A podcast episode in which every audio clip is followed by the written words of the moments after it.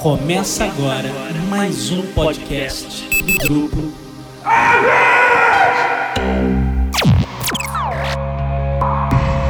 Set a course for the neutral zone.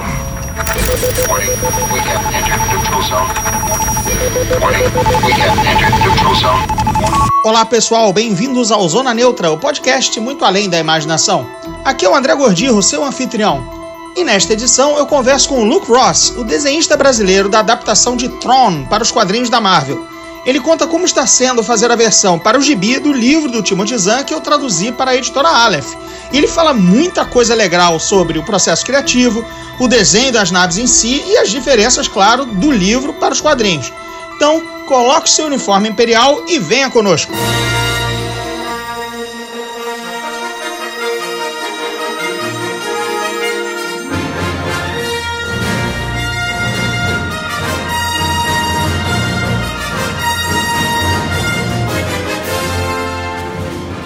Então, galera do Zona Neutra, estamos aqui com o Luke Ross, nosso homem das estrelas, direto do colo do Almirante Tron, aliás, ah, colo não, né? Ele tá ali, ele tá ali na, no gabinete do futuro almirante. É, vamos falar com ele aqui sobre como, como aconteceu esse projeto. Enfim, maior orgulho de ter outro brasileiro envolvido com a obra do Tron, né? Que eu aqui modestamente só estou na tradução do livro, né? Que saiu aqui pela editora Aleph. E agora o Luke Ross está desenhando, né? A fuça do azulão e tudo mais. Então a gente vai bater esse papo com ele. E aí, Luke, tudo beleza? Tudo bem, André? Tudo legal? Gordirro. Gordirro, exatamente. Um abraço aí pra galera do Zona Neutra aí. Legal tá batendo um papo com vocês aí. Valeu, cara. Cê, bem, você fala de São Paulo, né? Não é um. É o. Como é que é? é desenhista internacional, porém 100% brasileiro, desenhando de São Paulo, de que bairro? 100% brasileiro de São Paulo, caipira de Santo André. Ótimo nome, ótima cidade. É, se eu fosse morar em outra cidade no, no Brasil, com certeza moraria em Santo André, né? Porque, enfim, né? Meu xará. Olha aí, olha aí, que legal.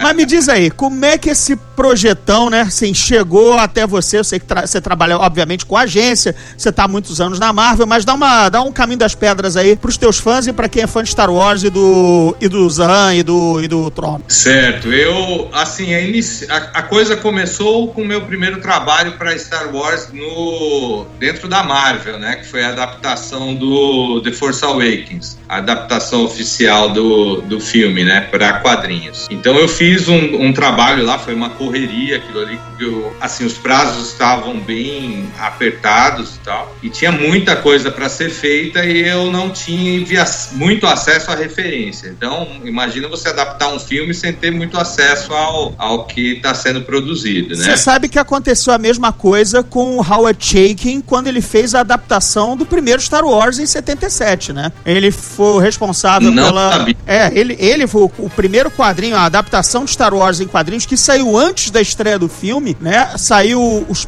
os três ou quatro primeiros números de Star Wars saíram antes do filme. E o Howard Chaykin, cara, se você olhar o gibi, tá tudo errado, porque ele tinha quase nenhuma foto de produção pra trabalhar. Entendeu? Eu cheguei a ver umas coisas que não, não, não tem a ver mesmo, agora tá explicado, né? Então você vê que, que o grande respeito com o artista vem de longa data. Né? É, né? Pois é, 40 Esse- anos de dificuldade, né? Star Wars tem 40 anos de, de lançamento, né? É, E é curioso que a gente se esbarra outra vez, porque fui eu que traduzi a, o livro do Despertar da Força pra editora Aleph, né? Olha A- que- Porra, Que legal, legal, cara. a gente- e foi a mesma correria, porque também, olha, tem que sair perto do filme, olha, não pode perder a janela, aquele inferno, entendeu? É, é, é, é loucura, né? Você tem que fazer meio que um milagre dentro. Imagino pra você foi. Você entende muito bem o que eu tô te dizendo, né? Pois é, a gente trabalha só das outras duas pontas, eu com a palavra e você com o desenho. Mas Pois é é. o mesmo, enfim, é, corda no pescoço, né? Sem dúvida nenhuma. Então, é, assim, por é, mesmo com todas as dificuldades, a adaptação saiu legal, né? Eu, por sorte, assim, depois eu acho que eu estava fazendo a terceira edição, a, a- daí a Apple lançou o filme, né? Disponibilizou o filme digitalmente e tal. Foi então quando eu pude ter um pouco, é, muito mais, né? Na verdade, acesso a a- as imagens e tal. Então ficou a, a partir de então ficou mais fácil para mim. A Lucasfilm e os editores da Marvel do, de Star Wars ficaram muito felizes com o resultado final e resolveram então me manter dentro do, dos títulos, né? Então o trabalho seguinte foi o da a minissérie Darth Maul com Cullen Bunn Uhum. e que teve assim, é, o pessoal recebeu muito bem, né? Em termos de, de venda foi ótimo e crítica também e e a Lucas também ficou, o pessoal da Lucasfilm dos editores novamente gostaram muito. Então, a adaptação do Tron era algo que a minha editora, a Heather Antos, ela queria muito fazer, ela já vinha tentando há, há um bom tempo, porque ela é uma fã, é fã de longa data do personagem e tal.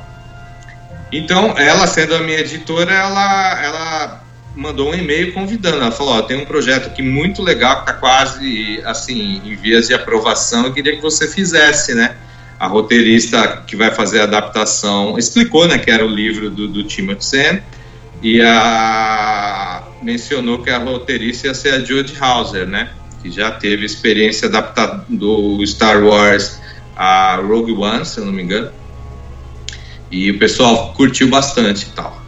E e aí depois disso o que, o que eles pediram foram alguns desenhos, né, é, para mostrar tanto para Lucas. Na verdade eles queriam ver como que eu ia me sair com os principais, né? Então eles pediram que eu desenhasse o, o, o Tron, o Elivanto e a Amanda, e a né? Linda Price, né? A Ari- é Arlinda, é isso mesmo, né? E, e eles gostaram muito, né? Inclusive eu tenho uma notinha guardada, tá? Eu não divulgo tal, mas do, do próprio Timothy Zena elogiando. Ele falou: o Tron e a Arinda é fácil porque o Rebels está aí e a gente consegue visualizar legal. E ele já foi explorado no, no- nos quadrinhos anteriormente, né? Agora, o, o, O falou tá, tá exatamente como eu imaginei e tal, né? E Oh. ele havia mencionado anteriormente num, num outro e-mail que ele, ele enxergava o personagem como sendo o, um jovem é, Michael J. Fox, né? Aham, Ah, que legal, cara. O, o- o o tipo, o biotipo, assim, Isso, tal, né? mais, mais franzino, um pouco mais baixo, Ex- aquele cabelo batidinho, né? Assim, aquele Ex- anos 80, né? Exatamente. E aí eu fiquei, isso mar- manchou, né? Veio, marcou ali na, na- no momento em que eu. Confesso que quando, quando eu li o livro, eu não imaginava ele dessa maneira, mas depois que ele mencionou, aí ficou sendo aquilo, né? Então eu resolvi criar uma coisa que não estava assim totalmente chupinhado de referência fotográfica do, do Michael J. Fox, mas um, um personagem que, que de alguma maneira lembrasse, né? É, o Só Zan que- tem uma, uma, uma maneira muito curiosa de escrever. A gente saiu em turnê junto no Brasil quando lançou o- um, um dos livros aqui do, do, do Almirante Trono, inclusive. Eu tava lançando o meu também, Os Portões do Inferno. A gente fez uma turnê em conjunto. Eu fui o tradutor dele, o Cicerone e tal.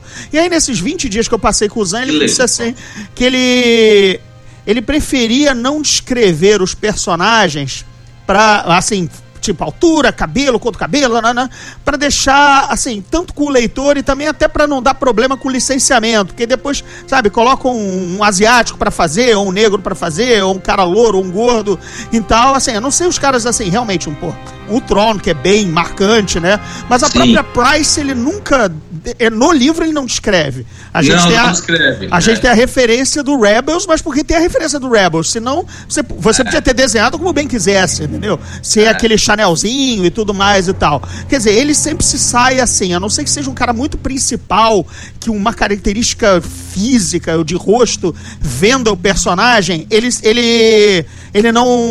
Ele, ele não, não, não, não descreve, né? Ele deixa aberto, né? Por isso que eu tava curiosíssimo pra ver o gibi, pra... porque os- o Trono não tinha a menor. É claro que eu queria saber como é que ia sair no teu traço. Mas eu tava muito mais interessado no bandido que ele persegue, sabe? Na, na- no- nos outros caras que estão envolvidos naquela, naquele sindicato lá, criminal e tudo mais. Na- Night Swan, né? No- Exatamente, o cisne, o cisne noturno e a tudo mais. família, Então, né? a família. É, eu, eu achava que, ele, que eu ia conseguir, eu, eu receberia algum tipo de descrição mais detalhada Uhum. dos personagens, mas é, como e- isso você bem mencionou, não está presente no livro, acabou que eu tive é, essa abertura para fazer. Pô, que Então- gostoso isso, né? Isso é muito legal, porque assim, no eu tava feliz da vida, porque no Darth Maul eu tive espaço para poder criar personagens pro, pro universo de Star Wars, que era uma coisa que eu gostaria muito. Na adaptação do, do The Force Awakens eu não tive chance Ah. alguma. né? T- Tava totalmente preso, né? Exatamente.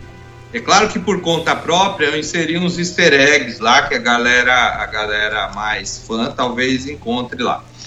Mas assim, não tive essa oportunidade. No Darth Maul eu fiquei felizão tal, só que aí chegou a, a quinta edição, a grande maioria das minhas criações morreram. então não ficou nada, né, cara?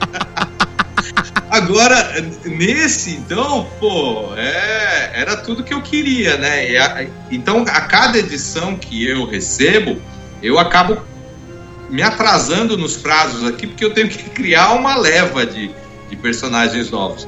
E o que é legal disso tudo, André, é que agora eu tomei uma surpresa um tempo atrás, foi fazer uma pesquisa para para essa edição número 4 que eu estava desenhando, e aí co- percebi que já tem uma porrada de desenho meu inserida no Wikipedia, porque é a referência visual do, do Tron, né, cara? Exatamente. é, você- cara, e ele e o teu traço dele tá muito bom, cara. Tá muito Obrigado. bom. Sendo que é, não é nem elogio rajado, até te procurei porque eu gosto do trabalho, né? Senão eu não ia falar, pô, o cara é um mané, o cara é ruim, não vou, não vou dar, não vou dar espaço pra quem desenha mal. Mas e lembrando, e lembrando também que o Tron já tinha sido desenhado até por um cara francês lá, você deve ter visto a adaptação em, ou pesquisado em algum momento a adaptação do Herdeiro do Império e tudo mais e tal, da Dark Horse ainda. Eu tenho essas edições e tal.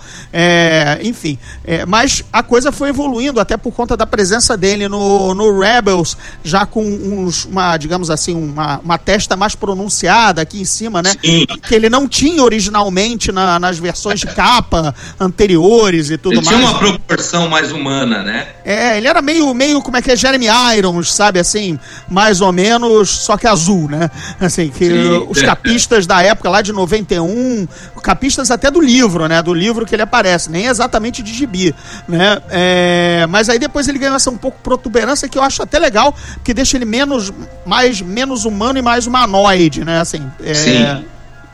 Bem bacana. E eu cheguei a comentar contigo no Twitter que o teu traço em Star Wars traz uma, uma coisa bacana que era o lastro pulp que Star Wars sempre teve. Porque teu traço lembra, é, é aquela coisa que ninguém gosta de dizer que seu trabalho lembra de outro, mas a gente vive num mar de referências artísticas, todo mundo em alguma, em alguma hora se encaixa num- numa determinada vertente. E a tua pena, teu traço é muito bonito e muito realista e lembra o, como eu já te falei, o Lee Wicks e o Al Williamson, né? Que A Williams. Al Williamson fez maravilhosos gibis de Star Wars ainda na época da Marvel dos anos 80, né? E quando eu bati, o, abri o teu o gibi do Troll, eu disse: Ah, não acredito. Eu tô vendo aquele Star Wars clássico. Pulp, meio Flash Gordon, que exatamente é a base de Star Wars, que o Lucas queria fazer Flash Gordon, e agora as coisas, os mundos colidem e tá sensacional, entendeu? Não sei nem se você enxerga a tua arte dessa maneira, que a pior coisa é perguntar como é que o cara en- enxerga a própria arte, né? Não, é, é, é um tremendo elogio para mim, porque assim, quando eu recebi o primeiro convite para para fazer a adaptação do, do filme, é exatamente o que eu, que eu gostaria. Eu sempre pensei assim, eu tenho até amostras antigas de Star Wars que comprovam isso. Eu sempre pensei em fazer algo que lembrasse o material do Williamson, porque a Star Wars é, em quadrinhos para mim sempre foi aquilo? Tá certo? É, sempre foi aquilo. Eu, eu acompanhei alguma coisa da, da- do, do que foi produzido pela, Dark Horse. pela Dark Horse, mas ainda assim, pô, eu li aquilo, eu era moleque, cara. É como você lembrou, na revistinha do Hulk e tal, cara. Tava lá no meio e tal. Às vezes vinha com uma capa de Star Wars, às vezes vinha uma capa de Hulk. Mas Exatamente. aquilo era um presente, que, um bônus ali que tinha na revistinha do Hulk, maravilhoso, né? Então aquilo tá, tá impresso na, na memória, né? E, e, de alguma maneira eu queria resgatar isso desde a primeira oportunidade para desenhar na, na Marvel, né? Eu cheguei a desenhar Star Wars na, na Dark Horse. Mas o que aconteceu foi que eu vinha produzindo um material para eles, que era o Samurai Heaven and Earth, que foi até publicado pela Devir aqui no, no Brasil, que era um trabalho todo feito a lápis, e ele era digitalizado de uma forma especial para poder receber cor diretamente e tal. E eles gostavam muito daquilo e me ofereceram Star Wars, mas queriam aquela aquela pegada, é, aquele tratamento, né? Aquele mesmo traço e tal. Então eu fiz eh, seguindo né, o, o, pedido deles e tal, mas a minha vontade sempre foi, inclusive as amostras iniciais era uma coisa mais próxima até do que eu estou fazendo agora, com mais luz e sombra, o traço mais quebrado, mais solto e tal. E só que agora não tinha retícula e hoje eu consigo brincar com a questão da retícula porque o software que eu uso para trabalhar ele imita bem tal esse esse resultado gráfico. Eu né? ia te perguntar isso que eu tô adorando o uso da retícula no, no, no, no quadrinho a retícula é, digamos assim, também uma coisa que remonta muito aos, aos quadrinhos de antigamente, entendeu? O próprio Flash Gordon usava, os outros clássicos, Príncipe Valente e tudo mais, que lembram também o teu traço elegante e tudo mais, e acho que traço elegante e retícula andam de mãos dadas, entendeu? Eles casam bem, né, cara? Casam bem, e aí de repente eu vi, cara, que retícula linda, eu disse, mas esse, esse filho da mãe tá usando, tá usando algum truque para essa retícula sair tão bacana, entendeu? E aí você já... Ah, tenho, tenho, tenho os meus truques. A retícula, a, a, retícula que o pessoal costuma usar, que eu, que, que, eu vejo atualmente, ela é muito dura, tal, ela não dá um efeito legal. Agora, o, o que eu gostava da retícula, exatamente, eu acho que o que você está dizendo. A gente acompanhava esse tipo de trabalho, pelo menos eu, via tirinha de jornal. Isso. E a e a retícula sofria com o papel pobre que é o papel jornal. Então ela, ela vinha desgastada. Então, então quando você aproximava bastante, eu tinha uma desculpa, eu vou quebrando as frases aqui. Quando a gente usava a ampliar uma, um trabalho desse via Xerox, você percebia que as retículas não, são, não eram perfeitas, elas é, sofriam essa distorção essa né? do, do, papel, né? Esse efeito do, do papel. E é isso que eu gostaria de imitar, porque o que você. A impressão hoje tem muita qualidade. Uhum. Então, é, ela sai perfeita e o legal é o defeito, né? Eu curtia o defeito. Até então, porque eu, eu, ela é usada para dar volume e sombra, né? Então, se você rolar uma imperfeição, não fica mecânico, né? Fica exatamente como um rosto, né? Fica, exatamente, fica mais orgânico, né? Então eu consegui juntar uns filtros, assim, uma maneira de, de, de, de produzir é, criando e imitando esse efeito que que tinha no jornal, né? Efeito papel ruim. É o que você chama efeito é, papel barato, é, né? O efeito papel barato, boa. E, e tá ficando legal, assim, o pessoal tá curtindo, né? Claro que eu desliguei, eu, eu talvez o, o, o, leitor não perceba, mas em alguns momentos eu, eu mudei a maneira de fazer, e em outros momentos eu percebi que eu errei a mão e tal, mas eu tá, estou acertando as coisas. Né? Eu acho que nas edições é, 3 e 4, o pessoal e as, e as demais, o pessoal vai perceber que elas estão mais, mais com uma unidade, assim, mais. mais é, é, corretamente. Uma uniformidade, feita, né? Uma uniformidade, é a palavra que saiu corrida aqui, fugida da minha goela. Agora, Mas é isso, cara. É legal já... que o pessoal tá gostando. Né? Você já tá com alguns anos de estrada com Star Wars, né? Não é, não, não é menino novo, mas acredito que haja, haja na tua cabeça um, um desafio em Star Wars sempre, até porque se o artista não tiver desafio, ele desenha de qualquer maneira e fica um rame-rame, ele nunca evolui. Nem se, nem se desafia a fazer algo melhor. Mas eu, na minha, na minha, no, no meu ilustrador diletante que sou, só fazer, só consigo fazer os rabisquinhos, é, para dar uma ideia de como seriam os personagens dos meus livros e tudo mais. É, imagino que seja nave, a nave espacial deve ser a coisa mais chata de fazer. É ou não é para você?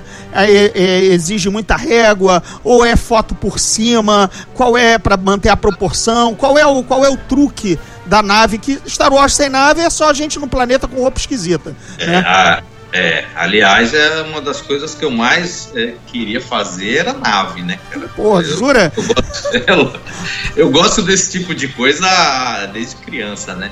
Agora, é, não, não é compatível com, com o prazo, cara. Não dá para você desenhar um, um, um Star Destroyer é, na, na página ali, é, é, assim, do nada, criando a perspectiva e desenhando detalhe por detalhe, e ainda assim entregar 20 páginas no final de quatro semanas, né, cara? É, então eu tenho meus truques também.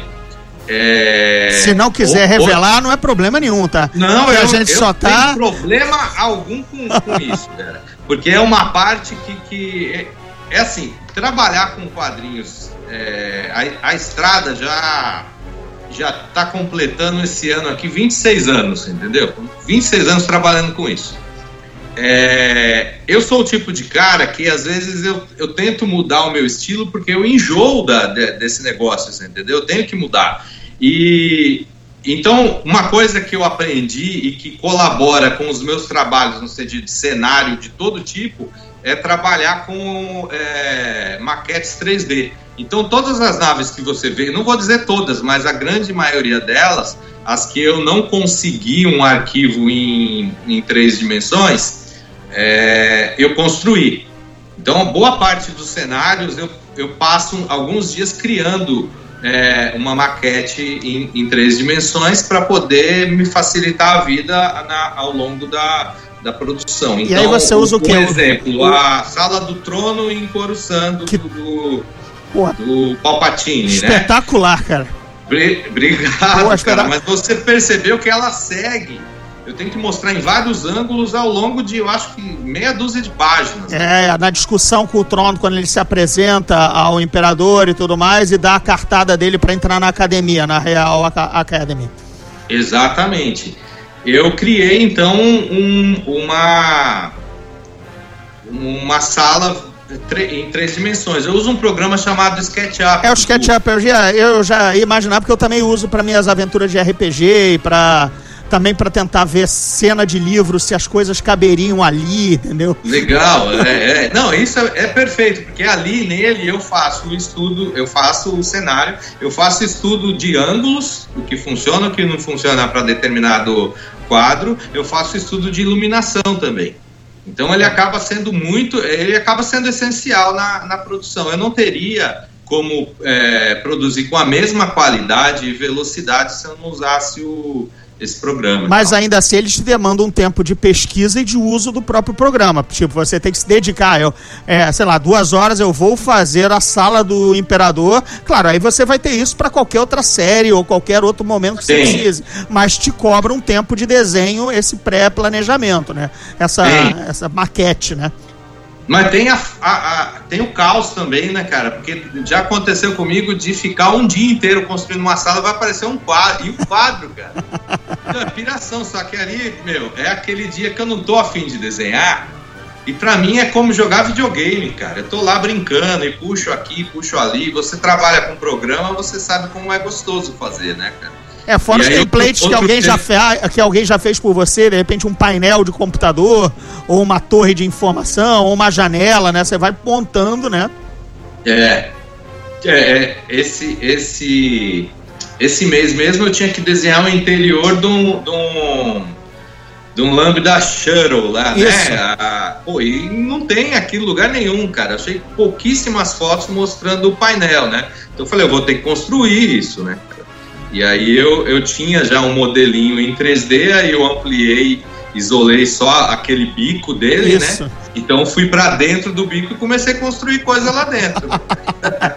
você, você tem aqueles manuais é, da Del Rey que eram as, os manuais de todas as naves de Star Wars com cross-section, com corte interno e tudo mais e tal? Você eu tem... tenho, eu tenho de, de internet. Algumas naves eu tenho em corte e tal. Certo. Inclusive a do Darth Maul eu consegui entender aquela cabine dele um pouco Isso, melhor pô. olhando o corte da nave, né? É a cimitarra, Aquilo né? é uma piração, né? É, é, uma tortura pro cara. Meu, o cara é maluco, cara. Não, porque ele não tem nenhum compromisso com o real, né? O cara vai desenhando e, bicho, isso é imprático pra, pra, pra ser pilotável, né? Ou o cara não tem banheiro, ou o cara não circula. Não, não Onde o cara dorme? não tem acesso via escada, velho. Tem umas coisas que não tem escada. Bom, ele guarda. Cadê o armário pro manto preto? Ele não tem uma lavanderia, sabe? Pois é, cara. É, é, é cruel, né, cara? Com... Aí você começa a, a, perceber como os imperiais sofrem, né, cara? É, por Além isso de ter uma, uma, uma puta pontaria ruim, né, cara? Isso... os caras sofrem é engraçado que há um tempo atrás existiam umas piadinhas de internet com esse tipo de coisa, né, cara? Dos caras, umas discussões bem nerd, assim, dos caras entre, entre si. Por que, que eles se fodem tanto e tal? Não, uma brincadeira boa que o Império é, é, é, maldoso em várias coisas. Por exemplo, a maioria dos operadores trabalha em pé no Star Destroyer. Não tem a cadeirinha pro cara do sensor, né? Cara? É verdade, cara, é verdade. Não tem uma cadeirinha. Cara, a gente já sabe, por exemplo, ó, é, na ficção científica não existe cinto de segurança. Star Trek, Star Wars, é, até agora aquele clo novo Cloverfield que tá no Netflix, a, a, estação espacial bate. Nenhuma cadeira tem. Qual é o problema da, do cinto de segurança na cadeira da em espaçonaves, na ficção científica? Porque é feito pra pessoa bater e ser lançado para longe, né? Pois é, pois é, cara. Mas tem. Eles têm alguma tecnologia ali que gruda o cara, né? Algum é, adesivo. Pode ser. A bota, de repente, a gente não sabe como é que é a sola da bota, né? Pode pois ser é, borracha. É verdade. Magnética, né? Pois cara? é, cara. O tipo de cueca que o cara usa também, né? Agora eu te pergunto uma coisa: então, a gente passando de nave, é, no caso do Tron, você, quer dizer, você já trabalhou com o Despertar da Força, que tinha muita referência visual a, a atores, né? Aí o Darth Maul, ele é uma caricatura em si, porque ele é uma maquiagem, então ele é uma figura é, fácil de manter, é, digamos assim, é, fiel ao que ele é no filme.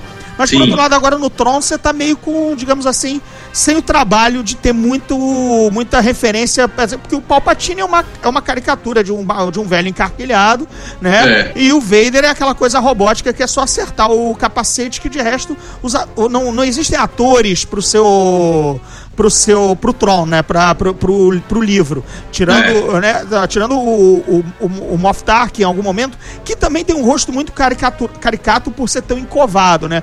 Mas tem uns desafios de fazer, por exemplo, jovem Luke, jovem Han Solo, né, nesses outros gibis da Marvel, que eu acho que deve ser uma coisa penosa, né, para você manter uma semelhança de rosto para atores que já não são nem assim mais há 40 anos, né? É, é não, é, é, complicado. Eu vejo que a galera, inclusive, faz um, um, um trabalho incrível, né? Principalmente o Stuart Immonen, é, Exato. Ele desenhando o look, que eu já não acho fácil, porque ele é um, é um cara bonito, né, cara? Então não tem traços marcantes como o Tarkin, que, que é, que é encovado, né? É, é, é um desafio. Agora, eu, eu passei por isso no, no Despertar da Força, né?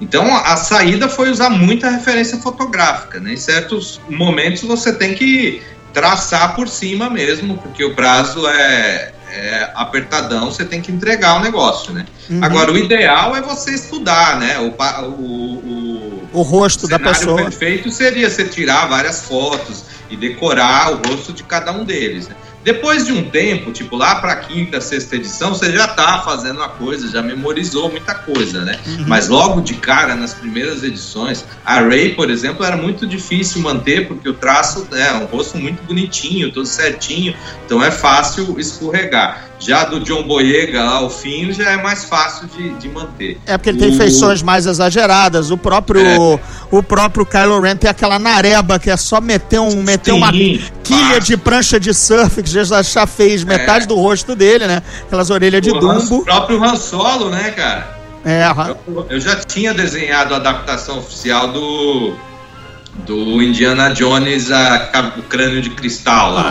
né? Então ele já estava na memória, ele foi um pouco mais fácil. Tá? Ele tem aquele nariz torto pro, pro, lado esquerdo, aí ele tem a boca torta, uma cicatriz embaixo do Isso. queixo. A, a marca da ruga da, da cara de pau que ele faz. É, né?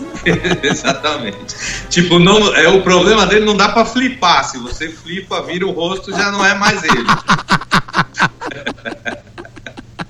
Mas é, é legal, é, é bacana, é um desafio, né? Porque mais pela questão do, do prazo. Agora, com o, o Tron, tá sendo muito legal, porque eu dou a cara que eu quero, né? Tipo, tem personagem que, é como você disse, não tem a descrição física. Então eu, eu, eu posso desenhar um asiático, um indiano, Uhum. é, o, o que eu quiser ali, né, cara? Sim, aí é o ator, o ator da tua cabeça. Você escalou Sim. aquele desenho e vai É. ser o, rosto que você criou, né? E, É, exatamente. tipo, um alívio, né? Um alívio, porque você sabe que o, o leitor é exigente, o leitor de Star Wars é mais ainda. A gente lembra desses quadrinhos de Priscas Eras, até o Howard Shaking mesmo, que os personagens não pareciam com ninguém, né? Assim, as, as, as primeiros. Antes do Al Williamson entrar é, no gibi de Star Wars, o, o rosto do Luke e do Han Solo era aquela coisa intercambi- intercambiável Marvel que você não sabe se é o Steve Rogers ou o Hawkeye ou o Gavião Arqueiro, né? Aquela coisa é, muito, sabe, queixinho quadrado e. Ah, só a cor do cabelo você sabia. Lo- amarelo é o Luke, marrom é, É. o Han Solo, né? Era muito. É o How to Draw the Marvel Way, né? How to Draw the Marvel Way, exatamente. Aí ficava muito tosco. Mas hoje em dia o pessoal tá mais refinado. Você bate o olho, você quer aquela, aquela semelhança fotográfica. E, e o, Sti- o Stutman nem tá fazendo isso. Quem me surpreendeu fazendo foi o Salvador La Roca. Eu não achava que ele tinha uma versatilidade de rosto tão grande. que Ele faz o gibi do Darth Vader e às vezes, eventualmente, Sim, é, enf- é, é. enfre- enfrenta a moçada. Por outro lado, ele tá fazendo naves assim espetaculares. Ele criou a, do- a doutora Afra com tudo mais e tal. Mas, quer dizer, você tá cercado por uma galera muito boa, né? Assim, pô, que estão ralando. Tá... O nível de Star Wars hoje, eu, eu arrisco dizer que está melhor do que foi na Dark Horse, que já era alto, cara. Quando Dursema Já é, também tava. é. A Jean Dursema tava fazendo também e tudo mais e tal. Não, era, tinha um nível alto. Assim, às vezes você encontrava uma coisa um pouco mais soltona e tal, que não. Pra mim, quando, principalmente quando você pega uma, uma coletânea, ela não casa muito bem, né? Mas de, de um modo geral, era o nível bem alto, né? Mas você tem, ra- tem razão, o, o material produzido pela, pela Marvel hoje é já com uma qualidade excelente. Acho que a cobrança, né, do board, do board da Disney, da Lucasfilm, a coisa ficou muito mais séria, né? Quando entrou realmente uma corporação cheia de dinheiro e que zela muito por qualquer pormenor da sua obra, né? Assim, da, da sua marca, né? Assim, É, é. não, não pode derrapar. E você tá fazendo, assim, é, quando eu já vi prévias do 2, né? Porque eu tô, eu tô com o número 1 um, que eu comprei em Nova York. Eu imediatamente assinei o, a, a série pela Mile High Comics. Quer dizer, vem pelo, Certo. vem pelo correio, eu gosto, eu não, não, não curto digital, gibi eu tenho que ler na varanda, sabe, folhear e tudo mais e tal. Legal. Mas, mas eu já vi os previews, eu já vi, por exemplo, aquela nave complicadíssima daquele plano do Tron de usar, tirar os cilindros pelos bus droids. Aquilo no livro, cara, já é complicado do, do Zan querer fazer entender. E eu tive que traduzir, quer dizer, também penei pra fazer sentido. Às vezes eu ria, cacete, qual é, o- qual é, que, que truque que ele tá fazendo, que descrição é essa? Até pra ver se também tava fazendo sentido, sabe? É, porque às vezes você escreve uma coisa e seu editor também. Cara, eu já peguei erro, não, o Zan não errou em momento algum, mas já peguei erro de livro que eu traduzi, erro eu traduzindo aqui. Aí eu disse, gente, o editor deixou passar, essa cena não faz sentido. Aí tinha que mandar pro meu editor aqui em português, olha, dá uma olhada nessa cena aqui. Essa parede não tá aí, entendeu? Tipo, sabe, o cara errou e o editor gringo é babô, entendeu? Sabe? Tipo, sou eu aqui o pop tradutor brasileiro E vai. que distante, com o distanciamento da obra, tô vendo um erro ali, mas não há erro, mas há uma, é, é confuso, você tem que admitir. É. Aí, mas quem quebrou esse pau foi, na verdade, foi o roteirista, né? Olha, na, na verdade, eu vou te contar, cara. É, aquilo, a solução daquilo surgiu aos 45 do segundo tempo, velho. Até, a- até assim, eu deixei a página por último. e o prazo tava ali e eu, pô, eu não dormia à noite. Eu falei, mas que, como é isso? Eu não entendia, cara. Como é isso, cara? Uhum. Aonde tá esse Tibana Gas? Que parede é essa que, que, que o, Bu- o Buzz Droid vai cortar e tal? E É, porque ele corta por aí- fora da nave, né? Porque eu me lembro da tradução, ele corta por fora da nave. Que esse é o grande, grande plano do, do, do Tron que tirou, tirou do, do, do, do bolso do, dois bus droids da época da- das guerras clônicas, né? E se, e se você. Exatamente. E se você for. perce- A, a nave que me mandaram como referência, aquela nave parece uma, uma seringa cheia de tubos gigantes, uma proporção absurda, não fazia sentido, né, cara? Uhum.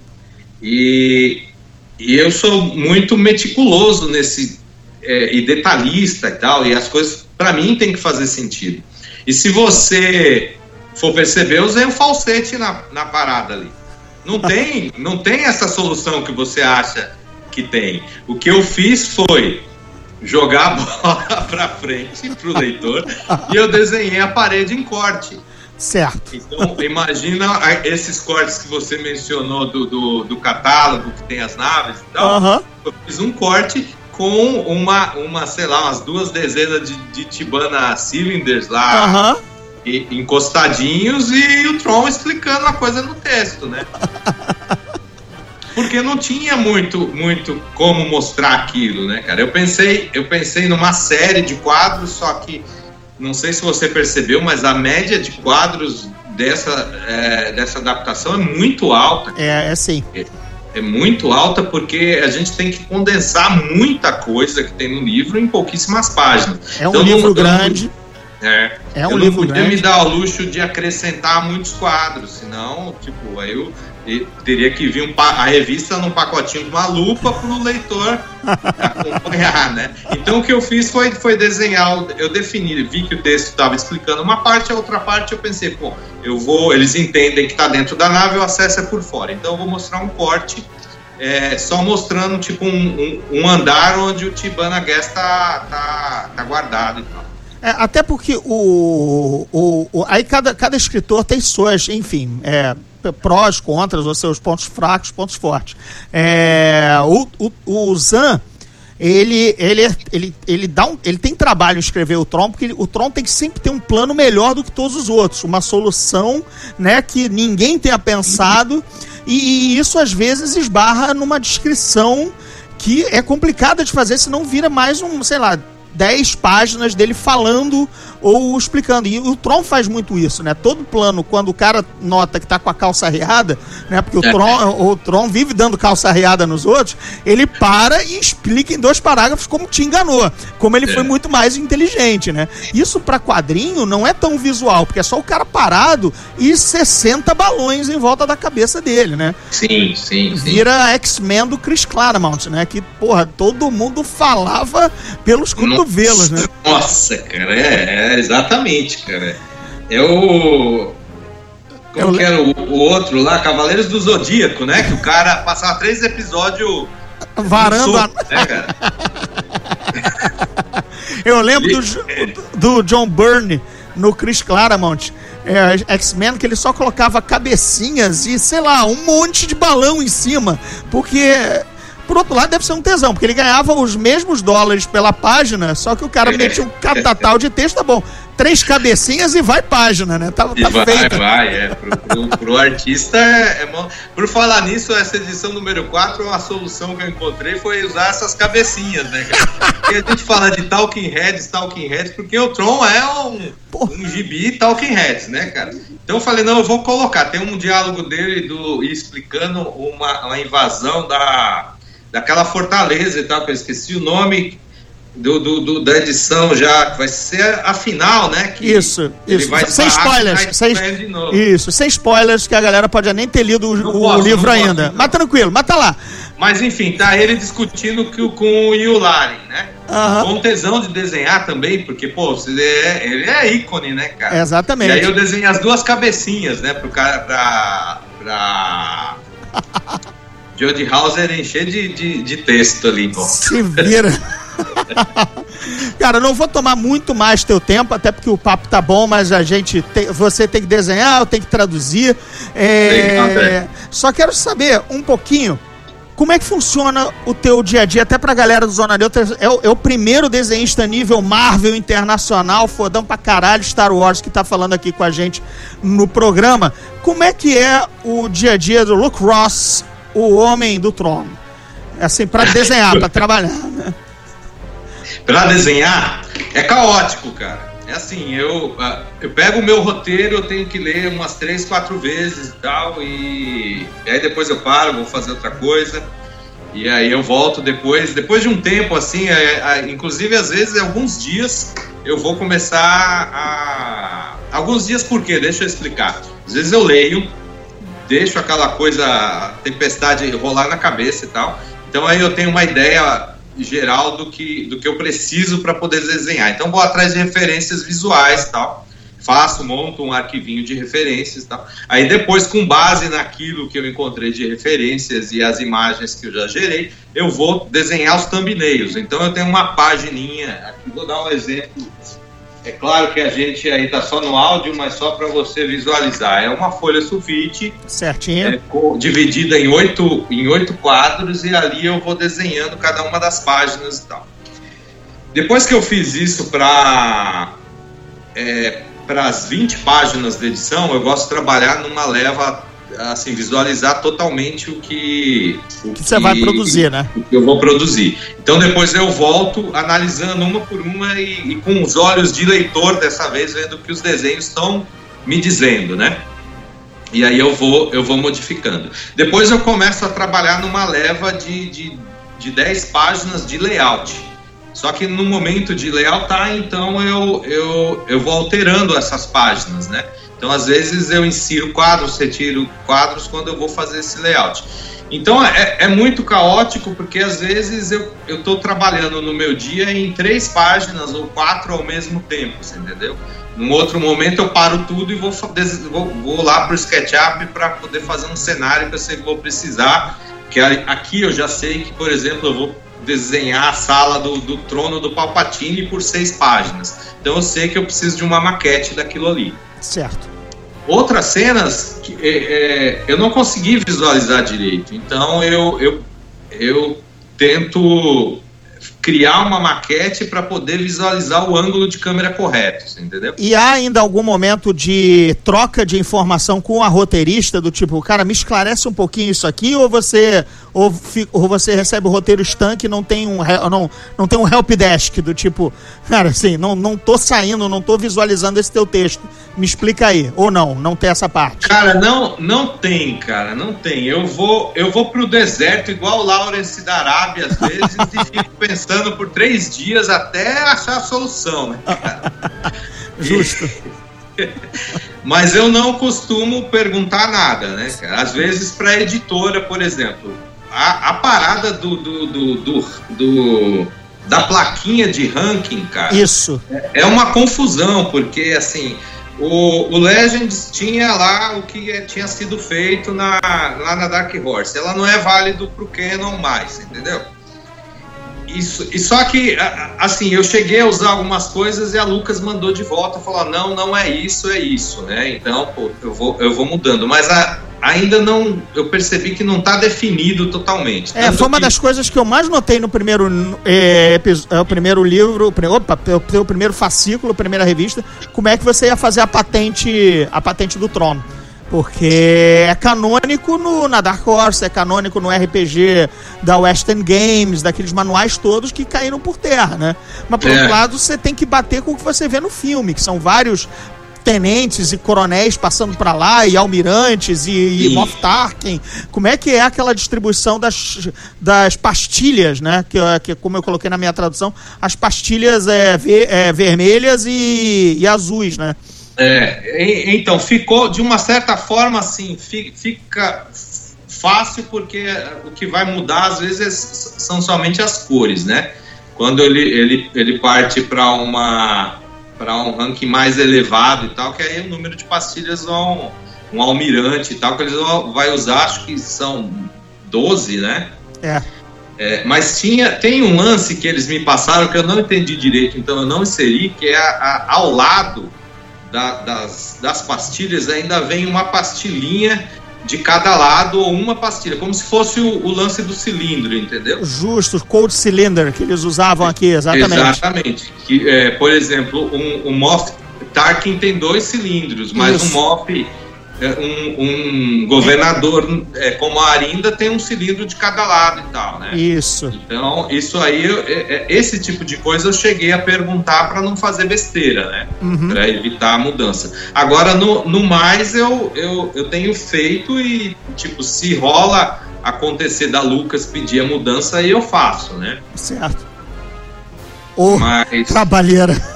Cara, é, é, parece fácil, mas Assim, eu tenho quatro semanas, de um modo geral, para desenhar as revistas, mas até chegar no ponto de que tá tudo é, redondinho para poder desenhar, às vezes demora, cara.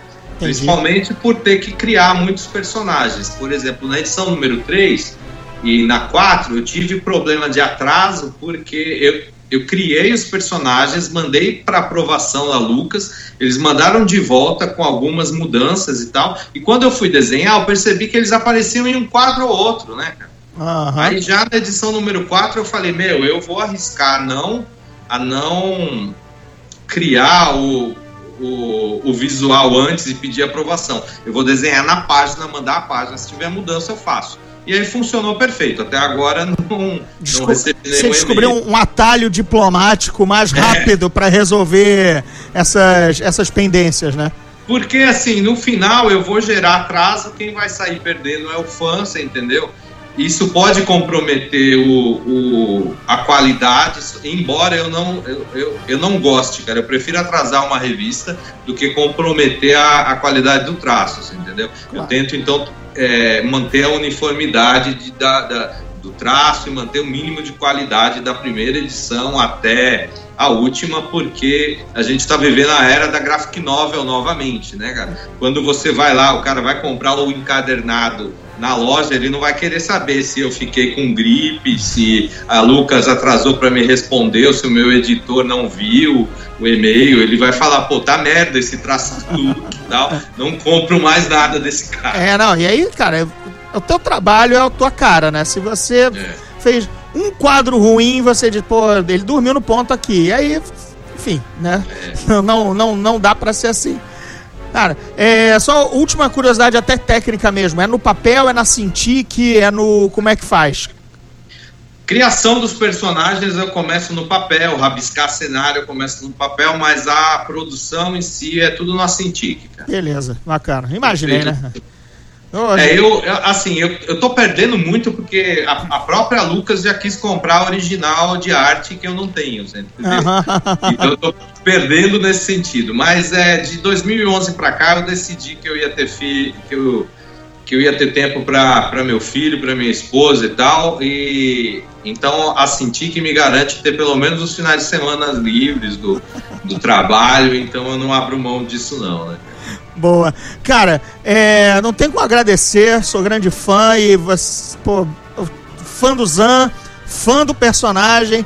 Meu envolvimento com o livro, quando eu descobri que era um brasileiro, que é, pô, que o brasileiro que eu já conheço de outras carnavais fazendo gibi. Eu disse, cacete, é o Luke Ross que vai desenhar a adaptação do livro que eu, que eu traduzi. Eu tenho que falar com o cara, tem que, tem que encontrar, tem que bater esse papo, porque até pro fã de Star Wars também acompanha meu trabalho, eu tenho, ô, cara, tem outro, tem outro cara também nas trincheiras fazendo a parte dele, a nossa mínima parte, né, é, É. de Star Wars. Ninguém aqui, ninguém aqui inventou o universo, a gente só tá Sim, brincando. sim, tá só- colaborando e brincando, tomando uma licença para brincar um pouco com os personagens e o universo, né? Exatamente. Você sabe que é, enquanto você está dando tua personalidade 100% tua pro, pro gibi, eu consegui, porque eu só sou o cara que traduz um texto que já existe, eu só vou adaptá-lo para o português, né? Mas eu consegui colocar uma, uma coisa minha no Tron, que era a versão do apelido dele. Aquele apelido pejorativo, né? Que eu, como fã do, do, do Almirante, eu sempre chamei ele de o Azulão. Sempre chamei ele de Azulão. Desde 91, quando eu li o livro, O Herdeiro do Império e tal, eu chamava ele de o Azulão. E a, calhou que no livro ele é ofendido em termos da, de- da cor azul que ele tem da pele e chamam ele de Bluey ou Big Blue ou alguma coisa assim. Aí eu comemorei assim: eu vou poder colocar Azulão. Azulão. que legal. E cara. aí eu puxei uma caixa de comentário assim pra editora, pra revisora. Olha, isso aqui é, uma- isso aqui é um, é um carinho meu, uma, uma referência a mim mesmo, entendeu? É o apelido que eu sempre dei pra ele. E como ele tá sendo ofendido aqui, pô, acho que azulão cai super bem. E, cara, quando entrou no livro, eu assim, pô, tá lá, uma parte minha, sabe? Uma, co- uma colaboração, né, Uma cara? colaboração, desenhar o azulão, entendeu? Pô, assim, e apelidar o azulão com o apelido que eu dei de, de, de moleque quando li o livro, entendeu? Então, não tem preço esse tipo de coisa, né, Ah, nem cara? preço. A gente, até, a gente recebe o dinheiro da tradução, tudo mais, ele, ela paga as contas, mas quando você É. abre a página lá e vê, putz, isso é meu, entendeu? Isso é, É. um Você- tra- algo, né, da- no universo que não é, não é meu, né? Pô, muito É bacana. um, ti- um tijolinho que a gente bota lá, né, cara? Exatamente, aquele, Pô, aquele Legal, legal. Pô, obrigado, cara. Eu te agradeço aí a oportunidade, bate-papo legal pra caramba aí. E sucesso. Eu confesso que ainda não consegui pegar a tua versão. Eu tava no lançamento da JediCon São Paulo, ele tava ali na minha frente. A fila tava tão grande, acabou o evento, eu falei, cara, eu fiquei sem, mano. E, a- e até agora eu não, eu não peguei. Eu também quero o livro físico, eu não quero comprar digital, você entendeu? É, não é bacana. A nossa capa, a nossa capa da Aleph, a capa brasileira, saiu como a capa que era uma versão da capa especial da americana. A americana saiu com a capa branca, né? Ele com, ou seja, só o azul brotando do uniforme do uniforme branco e aí um branco geral, você deve ter vi- visto essa capa. Aham. E tem um paperback com uns adendos, alguma coisa, que aí saiu com o fundo preto. E é esse fundo preto, até porque a Aleph, geralmente as capas do Star Wars da Aleph são bem escuras, eles usaram aqui no Brasil. Então É. tem essa, essas duas versões, a capa preta e a capa branca. Bem, bem bonitas, né? Aí a gente quer ter tudo, né? Então, é, eu vou. É. eu tô- por que, que eu tô colecionando a tua revista em, em fascículo? Porque depois eu vou pegar também a, a- o trade paperback. Que aí vai ser outra capa, com mais uma encadernação, enfim. Vamos jogar Legal. dinheiro pros caras. Vamos jogar dinheiro Não, pros caras. mas é, a gente, a gente ganha. Eu, eu falo, a gente recebe deles, mas devolve uma boa parte, né, cara? É, eu tenho uma brincadeira que eu fui na. Eu fui na indústria Latin Magic, eu fui na Lucasfilm a trabalho. E eu já Olha. visitei os salões sagrados da, da- de lá. Inveja, inveja. Foi, foi, foi demais, foi demais. E, e aí, cara, o local é gigantesco em São Francisco, né? É um é, é uma é um é o, é o tal do The Presidio, né? Porque era exatamente um presídio, então eles aquilo ali foi readaptado e tal. Então são salas atrás de salas, corredores e tudo mais, tal. A mágica acontece ali, né? Todas as maquetes que você imaginar da indústria Latin Magic eu vi todas, todas as Nossa. naves, cara, da, da, da, da- de Star Trek, porque eles fizeram no- nos filmes do Kirk do início dos anos 80, era a indústria Light Magic, então tinha Enterprise, tinha a nave de Rapina Klingon, tinham todas as de Star Wars, tinha o Slime, o, o Geleia do, do Caça-Fantasmas, em várias versões, tudo ali, tudo espalhado, como se fosse natural, na tua casa, sabe, sei lá. E eles fazem o tour legal, porque o jornalista tava lá, veio do Brasil e tal, para entrevistar, tarará, teriri. Mas aí, é, por que, que eu tô brincando desse negócio? Porque é esse negócio do dinheiro. Porque eu vi uma faxineira.